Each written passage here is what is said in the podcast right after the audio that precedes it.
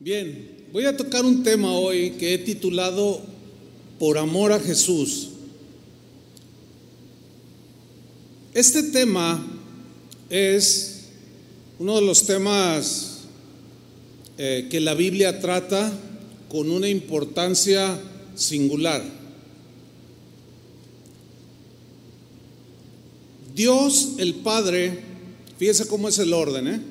Dios el Padre ama profundamente a su Hijo Jesús. con todo su corazón, con todo su, su ser de Dios. Cristo, el Hijo de Dios, ama a su Padre profundamente, con todo su ser interior, con toda su fuerza, ¿sí?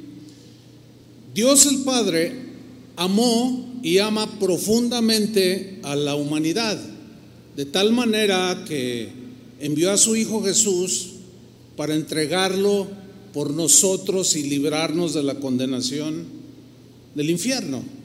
Bien, eso fue simple y sencillamente por amor.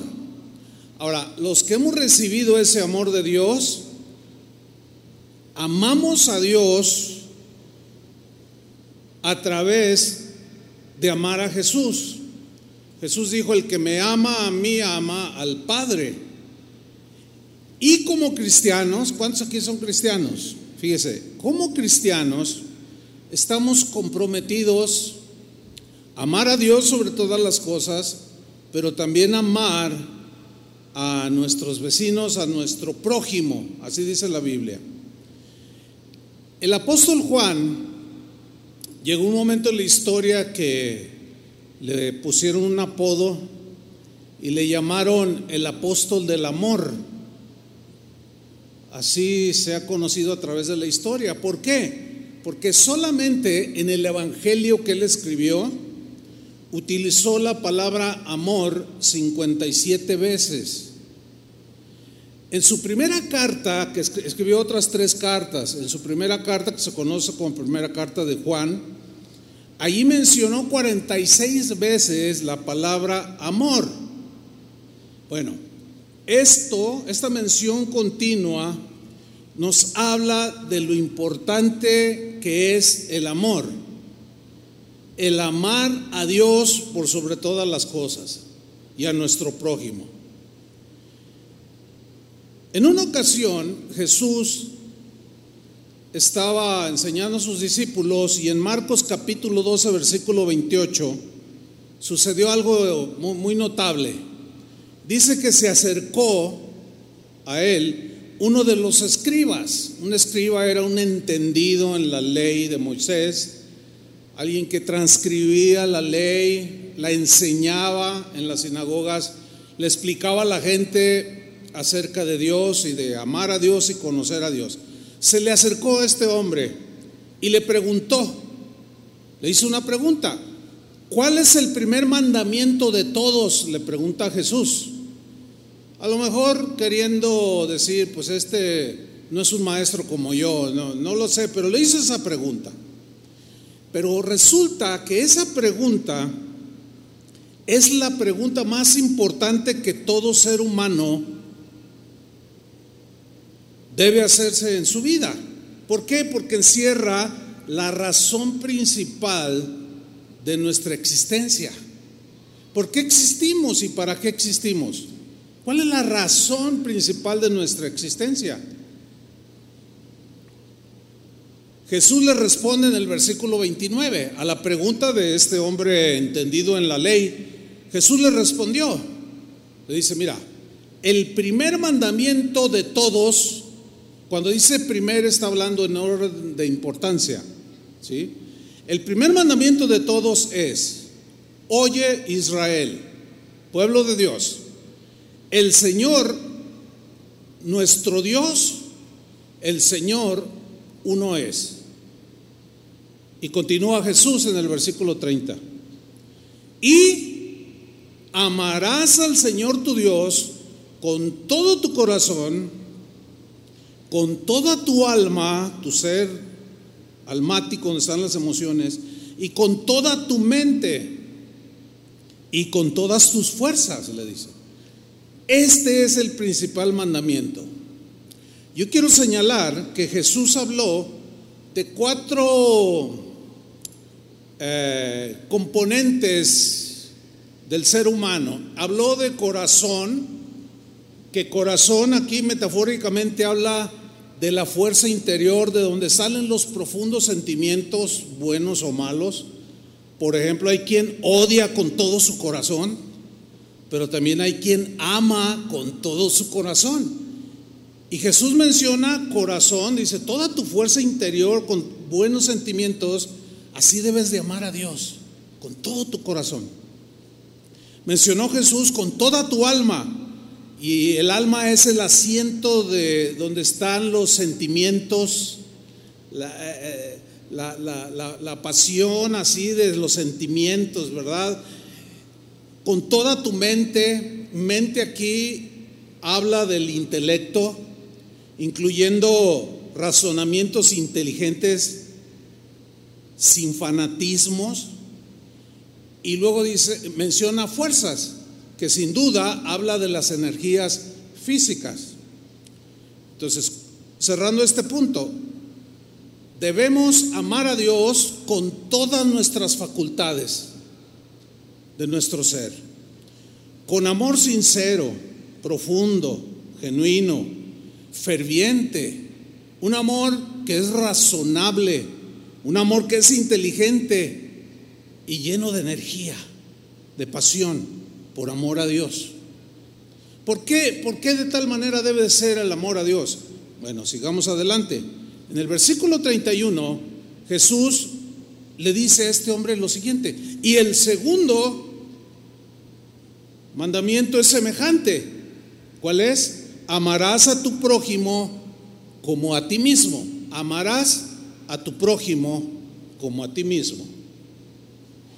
Lo que Dios quiere es que las personas aprendamos a amarlo a Él por sobre todo y sobre todos, pero también a nuestro semejante. Escuchen esto, cualquier acción es inútil, vacía, sin sentido, si no amamos a Dios con todo nuestro ser. ¿Por qué? Simple y sencillamente porque Dios es la fuente, Dios es amor, dice la Biblia, y sin Él es prácticamente imposible poder amar. Y Jesús termina el versículo 31 en su respuesta, dice, no hay otro mandamiento mayor que estos. No, no, no hay, no existe otro mandamiento. Ahora, el apóstol Pablo fue un hombre que entendió el Evangelio perfectamente. realmente el Evangelio es hermoso, es sencillo. Pero a veces nosotros mismos lo complicamos. Y él escribió en la carta a los romanos, en el capítulo 13, versículo 8, el mismo concepto, pero, pero con otras ah, aristas, con otros ángulos que podemos nosotros ver y seguir aprendiendo cómo, cómo y por qué debemos amar a Dios por sobre todo y sobre todos. Escribió el apóstol Pablo en Romanos 13, versículo 8, lo siguiente. No debáis a nadie nada. O sea, procuren no endeudarse con nadie. Pero enseguida habla de una deuda que sí debemos de estar, debemos de tener todos, y es la deuda de amar a otros. Porque dice, no debáis a nadie nada, sino el amaros unos a otros. Esa es la única deuda que, que debemos de tener. ¿Por qué? Dice, esta es la razón, porque el que ama al prójimo ha cumplido la ley, la ley de Moisés. Y luego sigue dando más razones, porque no adulterarás, fíjense, no matarás, no hurtarás, no dirás falso testimonio contra el prójimo, no codiciarás, Y cualquier otro mandamiento en esta sentencia se resume. ¿Cuál? Amarás a tu prójimo como a ti mismo. Y luego en el versículo 10 dice algo muy sencillo, pero muy profundo. Dice, el amor no hace mal al prójimo. Es decir, si nosotros amamos, decimos que amamos a Dios, debemos llamar a nuestro prójimo, nuestro vecino, seres semejantes, hechos a la imagen y semejanza de Dios. Y el amor hacia ellos, cuando amamos genuinamente, dice aquí que el amor no hace mal al prójimo. Entonces, cuando amamos como Dios quiere que amemos, un hombre no le quita a la esposa a otro hombre. O sea, porque el amor no hace mal al prójimo. Y como el amor no le hace mal al prójimo, no le quita la vida. Como el amor no hace mal al prójimo, no le roba, no lo defrauda, no lo estafa. Como el amor no hace mal al prójimo, no dice falso testimonio, no calumnia, no trata de dañarlo y destruirlo con palabras, porque el amor no hace mal al prójimo, no codicia los bienes de los demás, y mucho menos se los quita porque el amor no le hace daño al prójimo. Así que el cumplimiento de la ley es el amor. En otras palabras, mire, el amor a Dios se demuestra, lo demostramos amando a los demás. Es decir, si no amamos al prójimo, porque el amor no le hace mal. Si no amamos al prójimo, en realidad tampoco amamos a Dios. El apóstol del amor, el apóstol Juan, en su primera carta, en el capítulo 4, versículo 19, nos da lo que podemos llamar el orden del amor. ¿Cómo es que el amar hay un orden que Dios mismo estableció? Y fíjate lo que dice 1 Juan 4, 19, en el orden del amor. Nosotros, nosotros aquí somos los cristianos. Nosotros le amamos a Él. Y lo nos dice en ese orden del amor el por qué. Porque Él, o sea, nosotros le amamos a Él porque Él nos amó primero. Es decir, nosotros no pudimos o no podemos, nadie puede amar a Dios si primero no es receptor del amor de Dios. En su carta a los romanos, el mismo apóstol, Pablo en este caso ahora, Romanos 5.8, él dice otra verdad muy importante acerca de, Dios y la de, la demostración de su amor. Dijo Romanos, en, en Romanos 5.8, mas Dios, Dios el Padre, muestra su amor para con nosotros. Yo quiero subrayar el verbo mostrar. Otras traducciones traen demostrar. ¿Sí? Yo demuestro, tú demuestras, o él, él muestra, yo muestro, tú muestras. Es decir, Dios que es amor, no se quedó solamente en un sentimiento superficial allá en las alturas. No, no, no, no. Él dijo que, había, que amaba al mundo y que por tal razón, de tal manera lo amó, que dio a su Hijo unigénito. Entonces, vuelvo a Romanos 5.8, mas Dios muestra, muestra, lo mostró con acción. ¿Cuál fue la acción más fuerte de esa demostración de, su amor? Que dio a su Hijo en sacrificio por nuestros pecados, para que Él llevara la carga de nuestros pecados y nosotros nos apropiáramos por medio de la fe en ese sacrificio para ser perdonados de todos nuestros pecados, para ser limpiados y para ser librados de la condenación del infierno. Dios mostró su amor para con nosotros, pecadores, en que siendo aún pecadores, a pesar de, ser como éramos, Cristo, dice, murió por nosotros. Ahí vemos, el amor no es un sentimiento que se queda ahí flotando en el aire, no, se tiene que traducir en acciones, en demostraciones de quién amamos, cuánto lo amamos y por qué lo amamos. Ahora, dice que nosotros le amamos a Él porque Él nos amó primero. Una vez que hemos recibido el amor de Dios como nosotros ahora, como cristianos, en respuesta a su amor por nosotros, es que ahora nosotros le amamos a Él. ¿Cierto? Bueno, Pablo en 2 de Corintios 5:14, en la versión Dios habla hoy, escribió lo siguiente: El amor de Cristo se ha apoderado de nosotros. En la Reina Valera dice, nos constriñe, nos, nos motiva, nos, nos, nos lleva a hacer una acción para corresponder el amor que recibimos del Padre.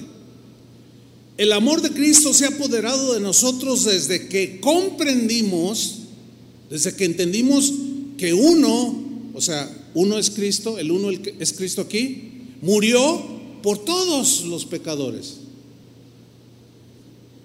Versículo 15. Y Cristo murió por todos, dice. Para que los que viven, en el caso de nosotros que vivimos en este siglo XXI, ya entendimos que Cristo murió por nosotros. Pero luego dice algo que tenemos que entenderlo. Ese haber recibido amor de Dios tiene que ser correspondido. Y dice así, y Cristo murió por todos para que los que viven, como nosotros ahora que estamos vivos, vivitos y coleando, dice, ya no vivan para sí mismos, o sea, esa vida egoísta, esa vida de amargura, de rencores, de pleitos, de horrible, la vida que todos vivíamos. Dice, para que ya no vivan para sí mismos, sino vivan para Él, que murió y resucitó por ellos. Entonces, la correspondencia a ese amor demostrado por, por, el Padre al enviar a su Hijo y morir en la cruz por nosotros, tiene que ser correspondido. Pero no solo de palabra, sino que tienen que ser acciones que demuestran que en verdad nosotros amamos a Jesús. Bien, volvamos a Primera de Juan. Vamos a otra vez con el apóstol del amor. Primera Juan 4:20. Leamos con entendimiento, ¿ok? Porque amar a Dios tiene que ser con todo el corazón, con la mente, o sea, con razonamientos inteligentes, no fanáticos, no, ni sectarios, ni cosas, no, no, no, no. Tienen que ser razonamientos inteligentes, sabios. Y Juan dice en primera carta 4:20, si alguno dice, yo amo a Dios. Ahora, si yo les pregunto, ¿amas a Dios? ¿Qué me, qué me responderían? Que sí, ¿no? Ahora, fíjate, leamos con mucho entendimiento, con inteligencia. Si alguno, ese alguno puede ser tú, puedo ser yo. Si alguno dice, yo amo a Dios, así de manera tajante, yo amo a Dios, pero ahí no se queda. Tiene que haber una demostración que sea acorde a ese amor.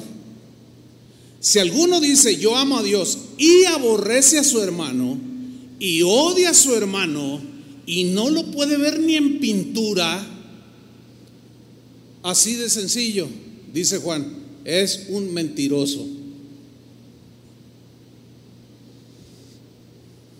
Yo creo que no hay nadie en este salón y que nos esté viendo que no pueda entender estas líneas tan claras. Si yo digo que amo a Dios, pero no puedo ver ni en pintura que Él, por, lo que, por la razón que sea, pueden ser 20 mil razones. No, yo amo a Dios, yo soy cristiano, pero no me lo pongan enfrente de ese, no lo soporto. Es más, si lo veo así, casi, casi, le ando dando las suyas, le ando dando sus buenas. porque se lo merece. A ver, a ver, a ver, algo anda mal aquí. Algo anda mal. Porque si alguno dice yo amo a Dios y aborrece a su hermano, es mentiroso. Alguien dijo por ahí, me temo que las iglesias cristianas están llenas de mentirosos. Otro decía, es que yo veo mucha gente amargada que asiste a las iglesias. Yo he visto mucha gente rencorosa, veo mucha gente rencorosa que asiste a las iglesias cristianas donde se predica el Evangelio, la palabra de Dios. Pero dicen que lo aman, pero a la vez odian al otro. Entonces ahí hay un problema porque como que hay una bipolaridad entonces, bíblicamente ese concepto no existe de que yo amo a Dios, sigo a Dios, pero me doy el lujo de odiar al que me ofendió o me calumnió. No, no. Juan mismo dijo que si alguno no ama a su prójimo, no conoce a Dios. Porque Dios es amor. Ahora sigo leyendo en 4:20. Pues el que no ama a su hermano, a quien ha visto, tu prójimo, a tu papá, a tu mamá, a tu suegra, a tu nieta, a tu, alguien, alguien que te haya hecho algo y que tú estás muy resentido, pero tú dices que amas a Dios, yo digo que amo a Dios. Y dice Juan, pero a ver, el que no ama a su hermano, a quien ha visto, ¿Cómo puede amar a Dios a quien no ha visto? Como que las ideas no están bien ordenadas. No es un amar a Dios con una mente inteligente, espiritual. No hay una bipolaridad ahí que no es aceptada por Dios. Versículo 21. Y nosotros, nosotros aquí somos, los cristianos, y nosotros tenemos este mandamiento de Él. El que ama a Dios, yo les pregunto, ¿cuántos aman a Dios? Todos. No tengo la menor duda.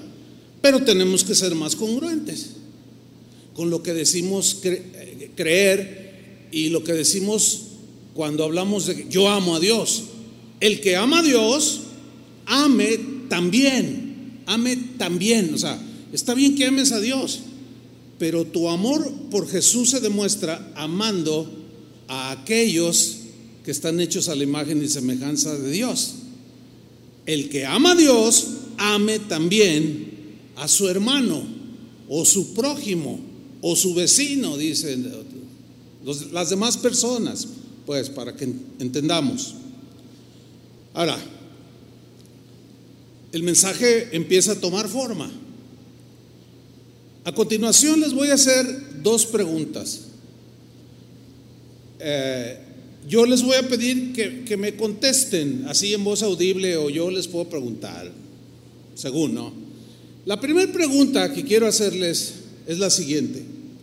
Esta es una pregunta pues, para todos y es, es esta pregunta. ¿Cuántos de ustedes aman a Dios? Levanten su mano. Todos. No, qué, bueno, gloria a Dios. Hay gente que no ama a Dios.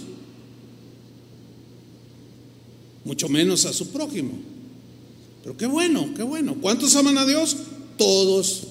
Ahora, viene una segunda pregunta que quiero que, que la escuche con mucha atención y me respondan con inteligencia. La primera fue, ¿Cuántos aman a Dios? La respuesta fue todos. La segunda es, ¿cuánto amas a Dios? Ahí ya, ya es distinta la pregunta, ¿no? ¿Cuántos aman a Dios? Todos. ¿Cuánto amo a Dios? Ay, ¿cuánto amo a Dios? A ver, los de acá, ¿cuánto aman a Dios? A ver, ¿alguien me quiere responder? ¿Cuánto aman a Dios? De todo corazón, dice. Pero si analizamos, o, no supe quién respondió la pregunta, ¿no? Pero decimos, amo de todo corazón. Entonces, haz un análisis y di, a ver, ¿De esa manera amo yo a mi prójimo o hay alguien que no puedo soportar? Entonces, ¿cuánto amas a Dios? A ver los de aquí. ¿Cuánto aman a Dios? ¿Eh? Ok, ok. Dice que en la medida que obedece, eso tiene mucho sentido. Es una buena respuesta. Los de allá arriba, a ver, que no se duerman. Del 1 al, al 10, 11. no sé si así dijo o así entendí. pues está buena, ¿verdad? Del 1 al 10, 11. Ah, o sea, ama mucho a Dios el hermano. ¿Y los de acá que no aman a Dios? ¿Cuánto aman a Dios? Ah, es una buena respuesta. En la medida de mis acciones. Tiene, tiene mucho sentido, ¿eh? lo mismo que dijo aquí el, el varón. A ver, los de aquí, ¿cuánto aman a Dios? Mucho, poco, más o menos, este, o como dicen aquí en Jalisco, yo lo amo bien mucho. Bien mucho. Bueno, vamos a descubrir en esta tarde cuánto realmente amamos a Dios. Jesús eh, o Juan, el apóstol del amor, escribió unos diálogos de Jesús que están registrados en el capítulo 14 del Evangelio de Juan, en el versículo 15. Y ahí está la respuesta de cuánto amamos a Dios. Porque todos amamos a Dios, pero sin duda que hay diferentes grados de amor hacia Dios. Sin duda. Y aquí viene la respuesta. Juan 14, 15, palabras de Jesús. Él dijo, si me amáis, ¿cuántos aman a Dios? Todos. Pero si me amáis, ese sí está marcando una diferencia. O sea, tú dices que me amas, pero realmente cuánto me amas.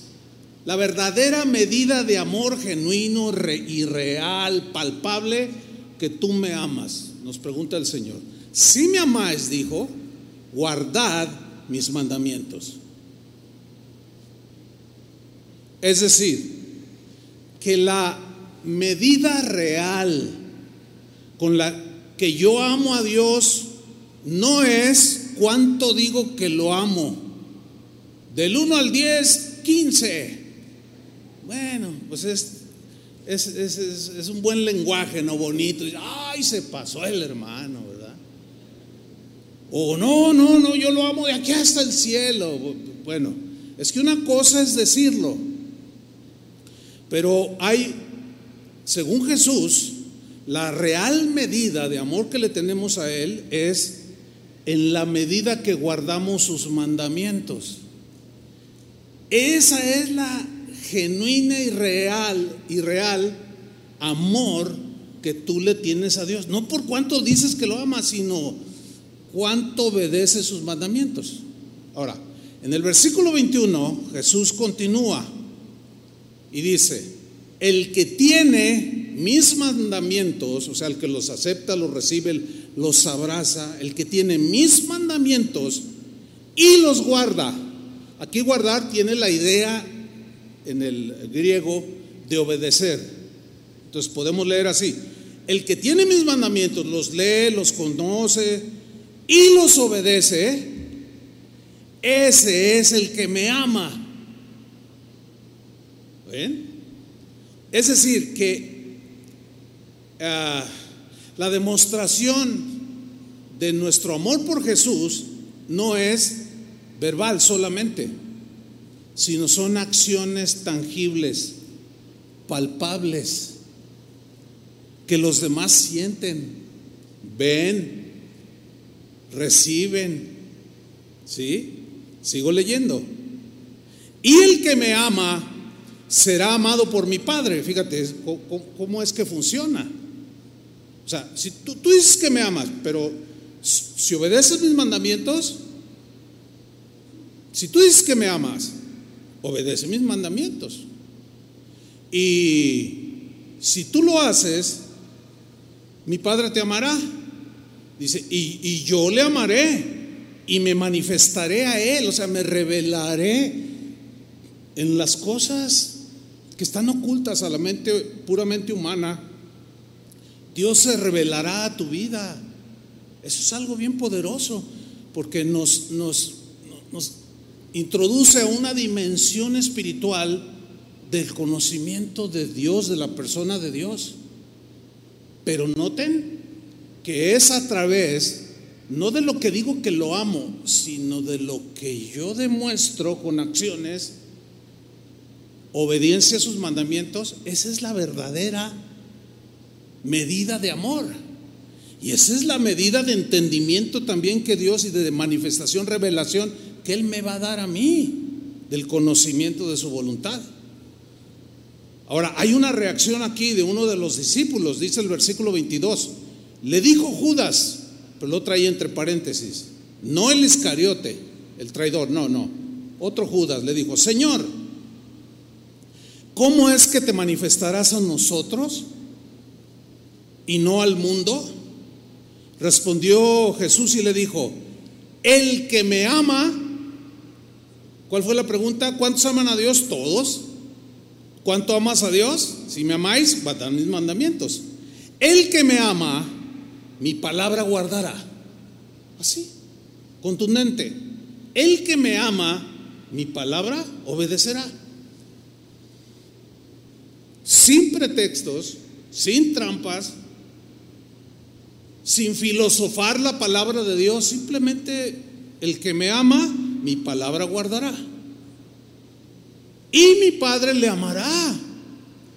Y vendremos a Él. Y mire nada más la consecuencia de ser congruente.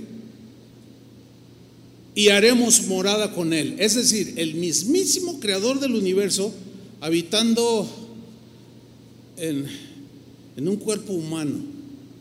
Porque somos templos del Espíritu Santo. Y el glorioso Espíritu de Dios mora dentro de nosotros. Esto es algo extraordinario, que Dios haya decidido vivir dentro de su creación. Él no vive en un árbol, mucho menos en un animal, no, eso sería panteísmo porque los haría Dios o las cosas, el mismo hombre los hace Dios, no. Acuérdense que Dios es uno y debes de amarlo conforme a lo que Él demanda. Por razón de creación, amor supremo a Él. Luego dice en el versículo 24, así de manera tan sencilla, pero tan contundente. Y no vamos a filosofar ni a pensar otras cosas. Vamos a creer el texto, nada más lo que dijo. El que no me ama, así de claro, el que no me ama, aunque diga que me ama, pero el que no me ama no guarda mis palabras. Es un mentiroso. Algo anda mal en su corazón. Algo anda mal en su mente, en su alma. Algo anda mal, algo no, no rima, no encaja. Hay una dicotomía ahí, hay un doblez, hay un, una bipolaridad. El que no me ama no guarda mis palabras, punto. Así de tajante es. Ahora, a través de los años, de manera continua, muy reiterada, yo escucho algunas afirmaciones como estas, cristianos que, que hablan de esta manera y dicen cosas como, por ejemplo, ay, qué difícil es ser cristiano. ¿Han oído esa? O a lo mejor usted lo ha dicho, ay, qué difícil es ser cristiano. Si yo hubiera sabido, a lo mejor ni me meto en esto, pero qué difícil es ser un cristiano. Otros dicen cosas como, ay, ay no, qué difícil es obedecer a Dios. ¿Han oído esa? ¿También? Si no es que lo, lo han dicho. Ay, me cuesta mucho trabajo. Ay, Señor, ¿por qué tiene que ser así? Bueno, Qué difícil es obedecer al Señor. Ahora viene aquí una pregunta obvia. ¿Por qué se nos hace difícil obedecer a Dios? La respuesta ya la debe de tener usted. conforme a lo que hemos desarrollado. ¿Por qué se nos hace difícil? Fácil, simple. Porque no amamos a Dios con todo nuestro corazón, con toda nuestra alma, con toda nuestra mente, ni con todas nuestras fuerzas. Por eso se nos hace difícil. Esto denota, sale a la luz, nos balconea de que el amor de Dios tiene que ser perfeccionado en nosotros. El amor nuestro hacia Dios. Y entrar en esa dimensión porque no se concibe a un cristiano que ama a, a medias tintas, como dice, ¿no? Inclusive ustedes han leído Apocalipsis. Por cuanto no eres ni tibio ni caliente, eres eh, ni frío ni caliente, sino que eres tibio, dice. Te arrojaré de mi boca, por no decir la otra palabra que suena muy fuerte, ¿no? No, no, no, no, no, no, no te puedo digerir de esa manera. Mejor que seas frío, caliente y no tibio. Esta, es la respuesta. ¿Por qué? ¿Por qué se nos hace difícil? Porque no amamos a Dios con todo nuestro corazón. No le damos a Dios lo mejor lo mejor de nuestras fuerzas, lo mejor de nuestros pensamientos. No, no y no y no. Juan en su primera carta en el capítulo 5 versículo 1 sigue abundando más sobre el tema. Vamos, vamos a leer.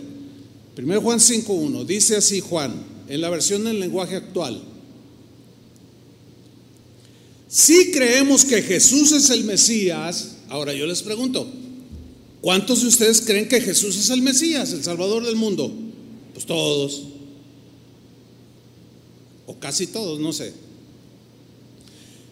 Ahora, fíjate bien, si creemos que Jesús es el Mesías, en verdad seremos hijos de Dios. O como dice la reina Valera, si creemos que Jesús es el Mesías, somos hijos de Dios. Fíjate, el creer que Él es el Salvador nos mete en la salvación gratuita por gracia. Somos hijos de Dios, herederos de Dios a través de Cristo, adoptados, amados, perdonados, limpiados, justificados, salvados. Si creemos que Jesús es el Mesías, como creemos, entonces ¿qué somos? Hijos de Dios. Ahora, si nos quedamos ahí en la lectura, el concepto quedaría truncado no, no tendríamos el concepto completo. Entonces necesitamos seguir leyendo. Dice así, y recordemos, o sea, que no lo pasemos por alto, recordemos que si amamos al Padre, también debemos de amar a los hijos de ese mismo Padre. Entonces ya, ya el concepto se está complementando aquí. Si alguno dice yo amo a Dios y odia, aborrece a, otro cristiano o a otra persona, es mentiroso, dice. No, no, dice Juan, si nosotros creemos que Jesús es el Mesías, pues eso nos mete a, la salvación por gracia, no, por obra, sino por gracia. Pero no se nos olvide que si amamos al Padre, también debemos amar a los hijos de ese mismo Padre. Fuera de lo que dice ahí, Dios no lo acepta. Porque ya sería nosotros torcer lo que dice aquí para acomodarlo a nuestro libre arbitrio o a lo que queremos nosotros hacer. Ahora, ahí no termina, en el versículo 2, continúa Juan. Y sabemos que amamos a Dios. ¿Cómo sabemos que amamos a Dios? Y obedecemos sus mandamientos. ¿Cómo sabemos? Cuando también amamos a los hijos de Dios. Pero todavía no termina. Continúa el, apóstol del amor. Dice, nosotros, nosotros aquí somos los cristianos, nosotros demostramos, ahí está la misma palabra, nosotros demostramos, no nos quedamos como tampoco Dios se quedó en un concepto bonito de amor, se tradujo en una acción. Exactamente lo mismo demanda de nosotros. ¿Recibiste ese amor de Cristo? Ahora tú no te quedes con Él. Ahora demuestra ese amor que recibiste como amando también a los demás, soportándolos con paciencia. Nosotros demostramos que amamos a Dios, versículo 3, cuando obedecemos sus mandamientos. Y mira lo que dice aquí, y obedecerlos no es difícil. Pero ¿qué decimos muchos cristianos? Qué difícil es. ¿Quién está equivocado? A ver, ¿nosotros o Dios? Nosotros. Porque nosotros somos los que decimos, ay, qué difícil es. Ay, ay eso de, amar al enemigo, de orar por el que me maldice, no, es la regreso. Botellita de Jerez. Y empezamos con nuestro... Oye, pues, pues, no que eres cristiano, te dice tu compañero de trabajo. Bueno, soy cristiano, soy manso, pero no menso. Y empezamos a filosofar. Empezamos a enredarnos. ¿Sabes qué? Mal porque no hemos entendido o no queremos entender. Y se nos hace difícil cuando Juan, un discípulo como cualquier otro, dijo, en la Reina Valera dice, y sus mandamientos no son gravosos. No es difícil cuando amamos con todo el corazón. No es difícil obedecer a Dios, hermanos. No es difícil orar por tu enemigo cuando amas a Dios y lo traduces en acciones palpables por el que te ofendió. Porque el amor no le hace mal al prójimo. De ahí que el Señor nos enseña a amar. No nacemos amando a todo el mundo, al contrario, nacemos odiando a todo mundo. Somos rebeldes, quejumbrosos, calumniadores, hay veneno debajo de nuestra lengua. Pero viene Jesús, el Mesías, nos limpia, nos lava, nos justifica, nos perdona, nos traslada al reino de, su amado Hijo o el reino de Jesús y ahora tenemos una nueva vida, pero esa nueva vida, ese amor recibido se tiene que traducir en acciones. Si a ti o a mí o a cualquiera de los que estamos aquí o nos ve, se le hace difícil obedecer a Dios, necesita crecer en su amor a Dios. Dios ha de estar como en el tercer lugar o cuarto o quinto, qué sé yo, no. Él es por sobre todo y sobre todos. Obedecerlos, dice, no es difícil. Bueno, aquí estamos llegando a, una conclusión, que es la siguiente. El cristianismo no son ideas filosóficas que se quedan ahí en el viento y, ay, qué bonito habló, ay, qué bonito se oye, qué, bonito lo que, lo que dijo, o qué bonito lo que dice la Biblia. No, no, no se queda allí, no se queda en acciones que se quedan en el aire, no. El cristianismo son acciones palpables, son acciones que demuestran es un accionar que demuestran si verdaderamente amamos a Dios y al prójimo. Por eso Juan, con todo el entendimiento, dice, si alguno dice, yo amo a Dios y odia a su, a su hermano, dice, no, no, no, no. No sean mentirosos, dice. Ahora, la pregunta es esta. Nos falta, nos falta en verdad amar a Dios con todo nuestro corazón, porque ese es el gran mandamiento. Y Jesús dijo, si me amáis, guardaréis mis mandamientos. Entonces, eso lo tengo que tener presente. Bueno, no solo yo, todos tenemos que tenerlo presente y caminar en eso. No podemos quedarnos en, conceptos espurios ahí, filosóficos, que vuelan las ideas y los dichos y las frases. No, que no sirve de nada. Eso no sería cristianismo. Volvamos con el apóstol del amor. Primera de Juan 3, versículo 14. Voy a leer ahora en la versión nueva traducción viviente.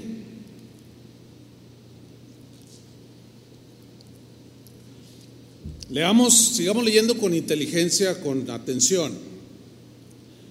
Dice así, 1 Juan 3:14, si amamos a nuestros hermanos creyentes, aquí está hablando porque había pleitos entre cristianos, y Juan, pues entendedor de esto, escribe, si amamos a nuestros hermanos creyentes, o sea, como sean, dice, eso demuestra que hemos pasado de muerte a vida, muerte espiritual, a vida espiritual, ¿sí? Pero el que no tiene amor, sigue muerto.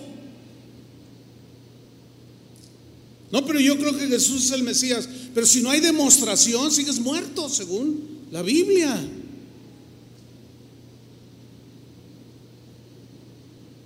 Vamos a lo, a lo, que dice el texto, no lo que pensamos que quiso decir. No, ahí lo dice claramente. Ahora fíjate el versículo 15. Todo el que odia a su hermano, ay, a, a ver, a ver, ¿acaso es posible que un cristiano odie? Pues aquí está diciendo. Por supuesto que tenemos ese potencial de seguir odiando, de seguir amargados, de seguir siendo calumniadores, despreciativos, etcétera, etcétera. Continúa Juan, todo el que odia a su hermano, en el fondo de su corazón, es un asesino. ¡Wow! ¿Se acuerdan de aquella enseñanza de asesinos? ¿Asesino yo? No, como yo asesino? Mm, hay un montón de asesinos. Sigo leyendo. Y ustedes saben que ningún asesino tiene la vida eterna en él. O sea, no se engañan. No, pero es que allí no quiso decir eso. Entonces, ¿qué quiso decir? No, no, no, no nos engañemos. Haríamos mal en tratar de reinterpretar lo que es clarísimo entenderlo. No, no podemos hacer eso. Ahora, el versículo 16 dice así, conocemos lo que es el amor verdadero, porque ha sido derramado en nosotros. Porque Jesús entregó su vida por nosotros, ese es el amor verdadero. O sea, lo tradujo en acción. De manera que nosotros los, cristianos en este caso, también tenemos que dar la vida por nuestros hermanos. Y luego Juan todavía se mete más específicamente para que no quede duda del concepto bíblico de amar a Dios sobre todas las cosas, con todo el corazón, mente, fuerzas y al prójimo. Dice en el versículo 17, lo desglosa, lo desmenuza todavía más y dice, a ver, si alguno, si alguien tiene suficiente dinero para vivir bien o suplir sus necesidades cotidianas, pues qué bueno, ¿no? Eh, bendición es de Dios eso. Si alguien tiene suficiente dinero para vivir bien, y lo dice, y ve a un hermano en necesidad, aquí se refiere a lo cotidiano el pan, la comida, el vestido. ¿Sí? No que le pagues vacaciones, no, no, no, eso es superficial. No, lo más elemental. Pero si alguno tiene suficiente dinero para vivir bien y ve a un hermano en necesidad, pero no le muestra compasión, o sea, no le tiende la mano y de manera egoísta se hace el desentendido y no, y no le da para que compre un pan. Viene una pregunta cuya respuesta es bien obvia.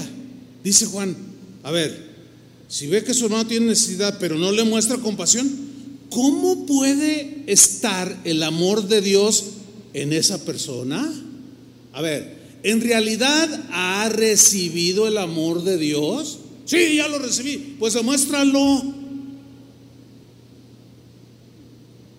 Porque quien hace lo contrario a lo que dice aquí está demostrando que el amor de Dios no está en su corazón. Y a lo mejor es un fiel asistente a una iglesia, pero se está engañando a sí mismo y es un mentiroso, según la escritura. ¿Cómo puede estar el amor de Dios en esa persona? Dice Juan, no, no, no, algo anda mal. Ah, los cables están cruzados ahí. Versículo 18, queridos hijos, que nuestro amor no quede solo en palabras. Que nuestro amor que decimos tener a Dios no quede solo en palabras. Mostremos, otra vez, ahí está más claro, mostremos la verdad de que somos hijos de Dios por medio de, ¿de qué? De nuestras acciones, de cómo accionamos, cómo obramos. Probablemente alguno de ustedes, o algunos no lo sé, están diciendo, qué difícil es esto. Sin embargo, aquí estás. Y eso habla bien de que tú quieres crecer para llegar a un nivel de amar a Dios por sobre todo y sobre todos. Al menos ese es mi, mi anhelo personal. Yo quiero crecer, no quiero quedarme indiferente, no quiero quedarme con la bendición de Dios, no quiero quedarme con el amor derramado en mi corazón y negárselo a otro, por medio a veces hasta de una sencilla oración.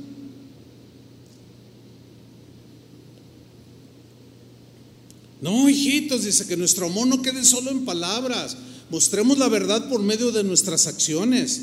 Nuestras acciones, dice el versículo 19, demostrarán que pertenecemos a la verdad, o sea, a Dios. Entonces estaremos confiados cuando estemos delante de Dios, porque lo demostramos con acciones. Miren, es muy importante que nosotros los cristianos tengamos bien entendidas las doctrinas bíblicas de la manera más ortodoxa o correcta, como han creído los cristianos a través de dos mil años. Es muy importante nosotros abrazar lo que la Biblia habla como sana doctrina o limpia doctrina. ¿Cuál es la sana doctrina? Es toda aquella que te lleva, que, que, te produce piedad, devoción a Dios. Siempre que te produce, cuando tú le escuchas esa doctrina, es obvio, no te debe producir ni soberbia, ni orgullo, ni, ni ser el suficiente, y que yo soy el elegido, y que quién sabe cuánta cosa. Yo soy el iluminado y los demás no saben nada, montón de ignorantes. No, no, eso eso es lo que produce la mala doctrina. La sana doctrina produce sentimientos sanos. Ahora, es muy importante tener una sana doctrina para crecer espiritualmente sanos. Es como el alimento. Tenemos que tener una dieta balanceada para mantenernos sanos. ¿Sí? Espiritualmente es lo mismo. Eso es importante, sin duda. ¿Sí? Pero, escúchenme bien, hay un algo raro que existe en un buen número de nosotros los cristianos, y es lo siguiente, podemos tener las doctrinas bien entendidas, doctrina sana, pero si esas doctrinas, esa enseñanza de Jesús, no lo trasladamos al terreno de los hechos, ese cristianismo está tan vacío como el cañón del Colorado en Arizona. Vacío, que hasta hueco hace e, y, eco hace. ¡Ey, ey, ey! Porque está todo hueco, todo vacío y rebota todo.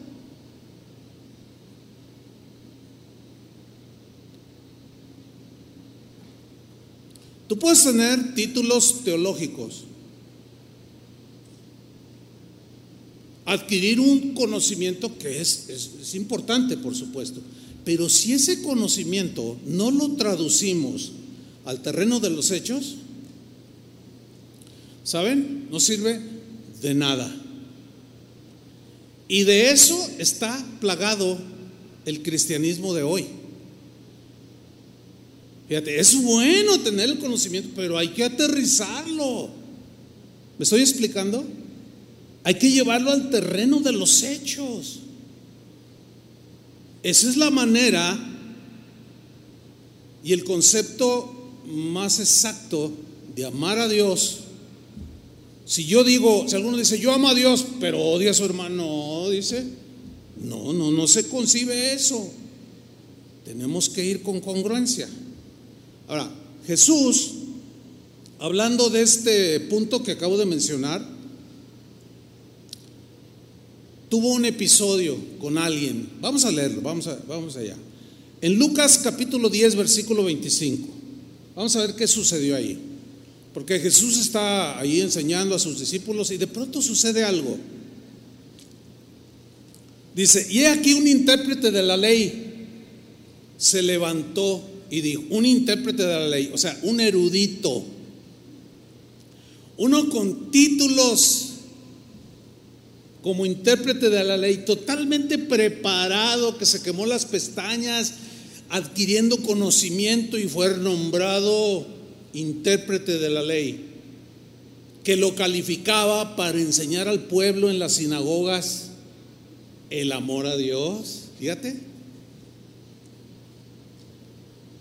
Entonces llega este hombre, intérprete de la ley, y le dijo para probarle. Ah, mira, mucho conocimiento, mucha teología, pero quería ponerle una trampa a Jesús. Quería descubrirlo y evidenciarlo para avergonzarlo. Y le dijo para probarle, maestro, Maestro le dice, ¿haciendo qué cosa heredaré la vida eterna? Es una pregunta trascendental, ¿no es cierto? ¿Haciendo qué cosa voy a tener vida eterna? Oye, pues el ser humano es, es un ser eterno que pasará su eternidad con Dios en su presencia en el cielo, decimos, o en el infierno, en la condenación. Entonces es fundamental esa pregunta, ¿qué ¿qué tengo que hacer para heredar la vida eterna? Y dice el versículo 26, Jesús le dijo, ¿qué está escrito en la ley? De la que eres un erudito, ¿eh? De la que sabes un montón, tienes títulos de teología, eres experto en arameo, en griego, en hebreo y en lenguas semíticas, tienes un doctorado en divinidades, tienes un, tienes, wow. Pero Jesús lo vuelve otra vez a la, escritura y le dice, a ver, ¿qué está escrito en la ley? Y luego le hace otra pregunta, ¿cómo lees? En otra versión dice, ¿cómo entiendes lo que lees? Entonces aquel hombre saca su erudición, porque si, si, si era un erudito, pero era de los que tienen títulos teológicos y son muy teólogos, pero nunca aterrizan. Son soberbios, tramposos, desprecian a los demás, se burlan de ellos. ¿Cómo lees? ¿Cómo entiendes cuando lees? Y aquel como que le picó el orgullo y le respondió. y dijo, fíjate, con toda ortodoxia, de la manera más correcta, correcta y exacta, le respondió le, dijo, amarás al Señor tu Dios con todo tu corazón, con toda tu alma y con todas tus fuerzas y con toda tu mente y a tu prójimo como a ti mismo. Y así como, ¿ves, ves que sí sé? Soy doctor. Tengo mucho conocimiento. Había respondido bien. Tenía la interpretación correcta, el conocimiento necesario. Sin embargo, no lo aterrizaba y Jesús lo aterrizó y le dijo, bien has respondido, palomita, 10 puntos de 10. Pero ahí no se queda. Le da una instrucción y le dice, haz esto. ¿Qué le dijo? Hazlo. No solo lo acumules en tu entendimiento. No, no, no, no basta con eso. Es importante, pero tienes que aterrizarlo, tienes que demostrarlo, tienes que sacarlo. Haz esto, le dice, y vivirás. Esta historia es la historia de, de muchos cristianos el día de hoy. Y Jesús le dice, haz esto, que sabes, pero eres soberbio, robas a las viudas, eres un tranza, eres todo. Lo que no debe ser un intérprete de la ley, pero haz esto y vivirás. Ahora, fíjate la reacción de este hombre. Ahora, así como que, pero él queriendo justificarse a sí mismo, le dijo a Jesús, ¿y quién es mi prójimo? Wow, un doctor con títulos teológicos, académicos, hace una pregunta tan simple de, de una erudición notable a, una pregunta de kinder. Ay, ah, ¿y quién es mi prójimo? Porque no sé. Y yo imagino a Jesús haciéndole así como, pues te voy a explicar, te voy a explicar. Le dice en el versículo 30, respondiendo Jesús le dijo, mira, un hombre descendía de Jerusalén a Jericó y cayó en manos de los ladrones, de aquellos que decían, lo tuyo es mío, presta para acá. Esa gente que no ama, porque el amor no hace mal al prójimo, y el que no ama despoja. Y esos ladrones, dice, lo agarraron, lo despojaron, lo hirieron, lo golpearon, abusaron de la fuerza física, lo dejaron todo sangrante, se fueron dejándole medio muerto. Versículo 31. Aconteció que descendió un sacerdote por aquel camino y viéndole pasó de largo. Un sacerdote, alguien que también conocía la ley de Dios, enseñaba la palabra de Dios en el templo, en las sinagogas. Y vio al que estaba herido, a su prójimo, y lo vio y pasó de largo con una indiferencia espantosa. ¿Quién de nosotros no ha visto esos videos que circulan en la red de YouTube o Facebook de alguien que va caminando por la calle o alguien en una bicicleta y algo sucede, se tropieza y cae al suelo y se lesiona un hombre, no se puede levantar y la gente lo ve y nadie hace nada? ¿Han visto esos videos? ¿Sí o no? Respóndanme. Lo que pasa es que están bien muy meditabundos. No, está bien, pues ese es el, hasta lo cantamos. La palabra de Dios es útil para enseñar, para redarguir, o sea, confrontar con, con acciones equivocadas, eso significa redarguir, para corregir. Y todo eso hace la palabra de Dios. Pero también hay videos de gente que manifiesta una actitud diferente. Y yo recuerdo ahorita uno de una señora, una ancianita que quería atravesar una avenida, pero sus pasos eran muy lentos. Entonces cuando ella apenas, la gente corre en el semáforo y ella tenía que volverse a regresar. Y muchos la miraban, pero no, pues llevo prisa, llevo prisa. Y pasaban de manera indiferente y la dejaban ahí. Pero un hombre que estaba del otro lado de la acera, vio esa escena. Y en la primera oportunidad se cruzó y tuvo que detener los autos primero. Por ahí circula el video, les dijo, ¿saben qué? Deténganse. Y tomó a la ancianita y la pasó por esa avenida. Y la moraleja de ese video es, todavía hay gente con sentimientos nobles El asunto aquí es el siguiente. Así como ese sacerdote fue indiferente nosotros como cristianos, ¿qué onda? No podemos ser indiferentes. No. Pasó de largo, dice el versículo 32. Asimismo, un levita, un levita era alguien que servía en el templo, también conocía a Dios. Decía que amaba a Dios, conocía el primer y más grande mandamiento. Dice que llegando cerca de aquel lugar y viéndole, lo mismo, igual lo miró, golpeado, despojado, no se podía levantar y pasó de largo. Pero llegó a su cita con Dios, a su servicio a Dios. ¿Se fijan cómo, cómo no aterrizaban lo que decían creer? Y luego dice Jesús en el versículo 33, pero un samaritano, y Jesús a propósito mencionó un samaritano que era gente que los judíos de raza así pura menospreciaban, les decían perros, les decían desecho, porque era, había sido una mezcla de judíos con no judíos y cuando Dios había dicho que no se mezclaran con otras naciones y los despreciaban.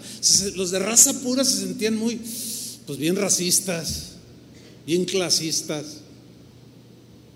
Ay, eso se mezcla llamada samaritanos. Son perros, y qué feo. Horrible, diría yo. Y Jesús dice, pero un samaritano, uno despreciado por ese sacerdote y ese levita, y tú, intérprete de la ley, no los pueden ver ni en pintura. Un samaritano iba de camino, vino cerca de él y viéndole, viéndole, algo pasó en su corazón, en sus sentimientos profundos. Fue movido a misericordia y lo vi y dijo, pobre hombre, wow, no, no, yo no me puedo quedar así. Y dice el versículo 34, y acercándose al, al, despojado, al golpeado, al medio muerto, al necesitado, vendó sus heridas. Quiero que noten que se detuvo, ahí está invirtiendo su tiempo, está invirtiendo sus fuerzas. Es más, se ensució las manos de sangre y de tierra, echándole aceite y vino, que eran dos líquidos imprescindibles en, en el viaje, para el viaje eh, en otras palabras, compartió su alimentación incluso y sus posesiones con ese desconocido que estaba en desgracia y poniéndole en su cabalgadura, o sea, utilizó sus fuerzas, lo cargó y lo subió a su cabalgadura, lo llevó al mesón y cuidó de él, siguió invirtiendo atención hacia ese hombre. Otro día al partir sacó dos denarios, fíjate, su dinero, ya, constante y sonante. Se ve que Dios lo había bendecido a este samaritano y sacó dos denarios, cada denario equivalía a un día de salario, o sea, era una cantidad. Y los dio al mesonero y le dijo, cuidádmele, y todo lo que gastes de más, yo te lo pagaré cuando regrese. Wow. Ahora el intérprete de la ley escuchando la historia y Jesús mirándolo y luego le hace una pregunta en el 36. A ver, a ver. ¿Quién pues de estos tres te parece que fue el prójimo del que cayó en manos de los ladrones? Porque había dicho, no sé quién es mi prójimo. No sé, fíjate, Jesús. Ah, ya se te acabó la erudición. A ver, dime. Y este hombre se vio descubierto. No pudo evadir la respuesta obvia. Y él mismo responde. Él le dijo, bueno, Señor, el que usó de misericordia con él. Entonces Jesús le dijo, ve y haz tú lo mismo. Haz tú lo mismo.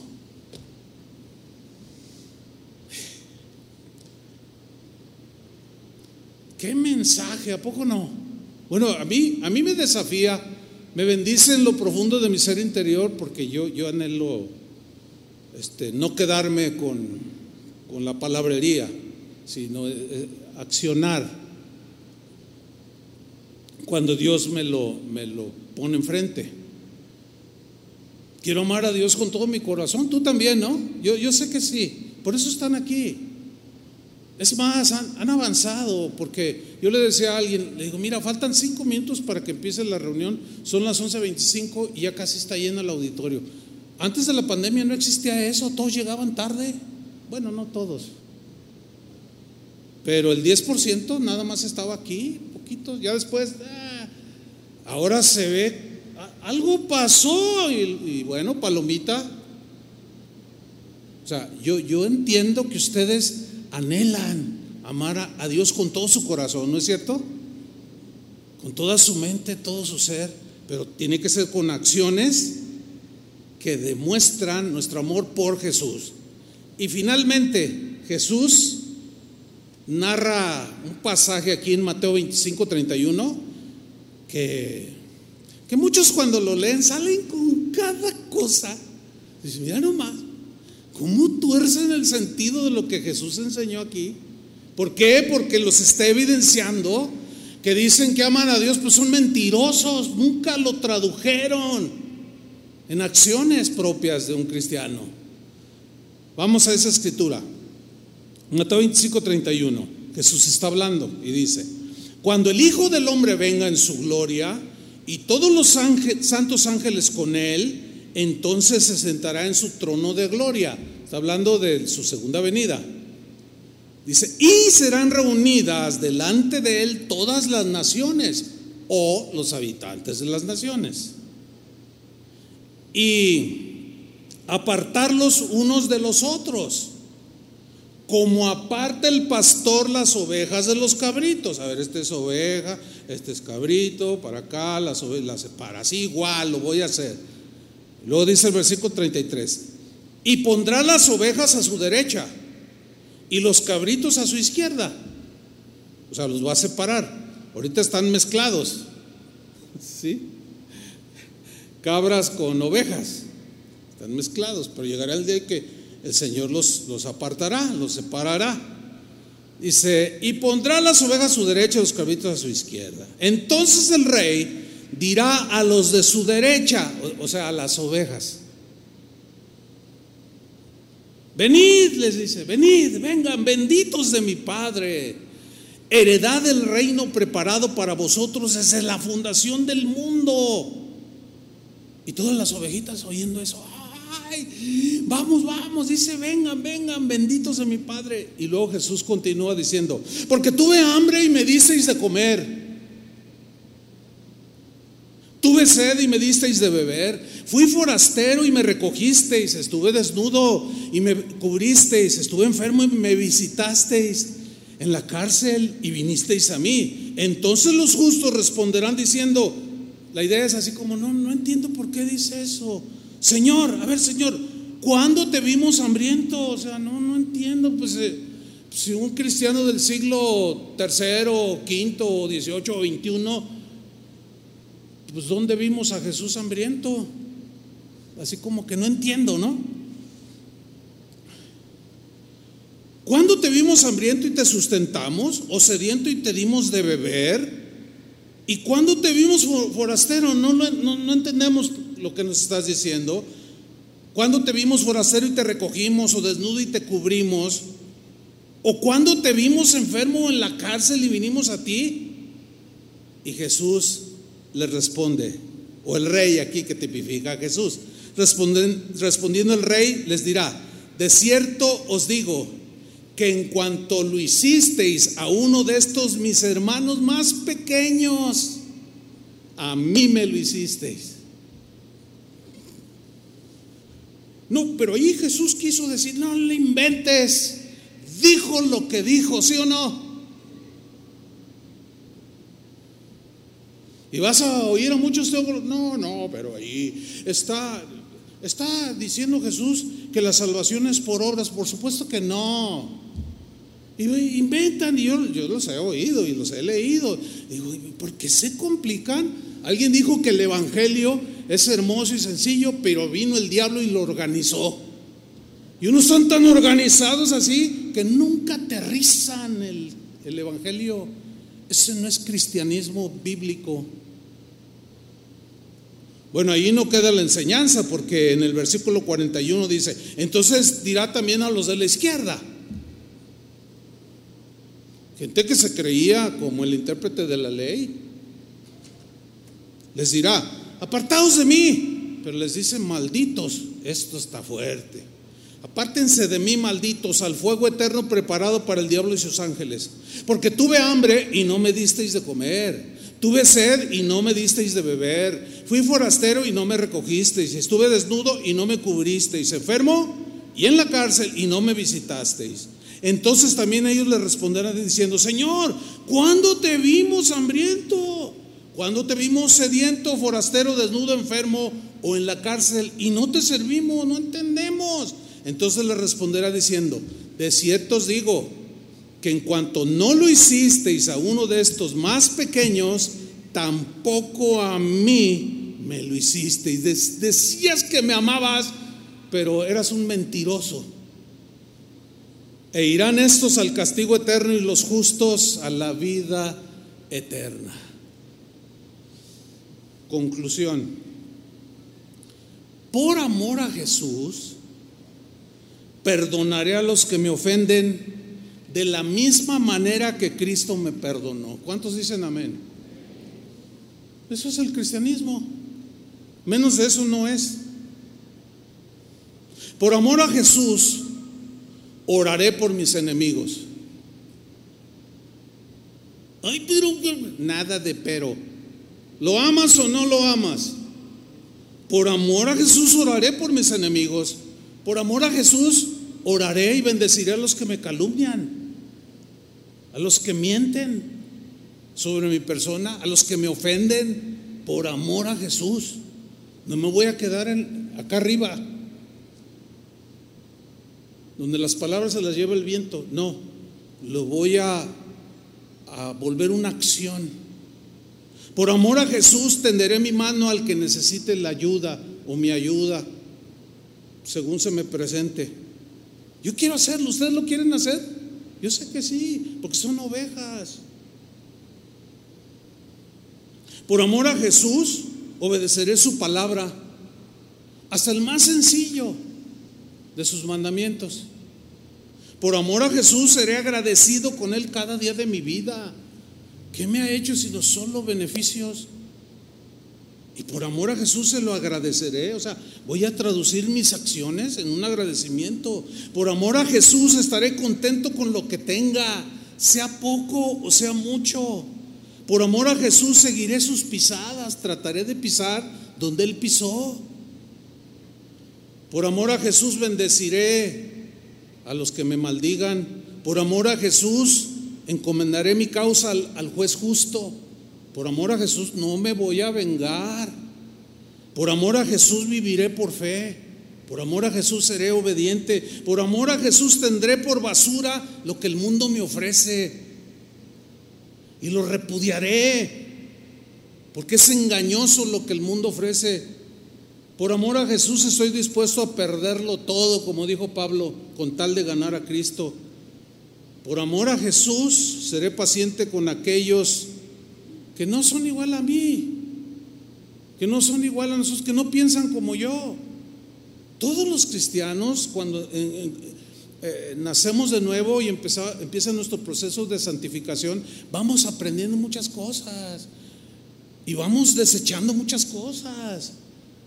Yo creo que no hay nadie aquí que no haya violentado esto y se haya quedado en el aire. Yo reconozco tiempos pasados de mi vida así, pero he, puesto el dedo allí y no, me, no puedo quedarme. Necesito ser como Jesús por amor a Él. Pero ese amor que yo digo que le tengo y que quiero que crezca, tengo que traducirlo en demostración hacia los demás. Hermanos, ese es el cristianismo. Así de sencillo. ¿Reciben la palabra? Pónganse de pie. Bendito sea mi Padre, dijo. Yo quiero escuchar eso aquel día. benditos de mi Padre, vengan, vengan, acérquense, entren al gozo del Señor. Mientras aquí, lo que se da ese día, yo voy a aterrizar, vamos a aterrizar con tu esposa, con tus hijos, con tus vecinos, con los demás, con el necesitado. Muchos de ustedes son muy generosos y no se lo están haciendo a los que no tienen trabajo cuando traen, una despensa. ¿A quién se lo están haciendo? A Jesús. O sea, están demostrando.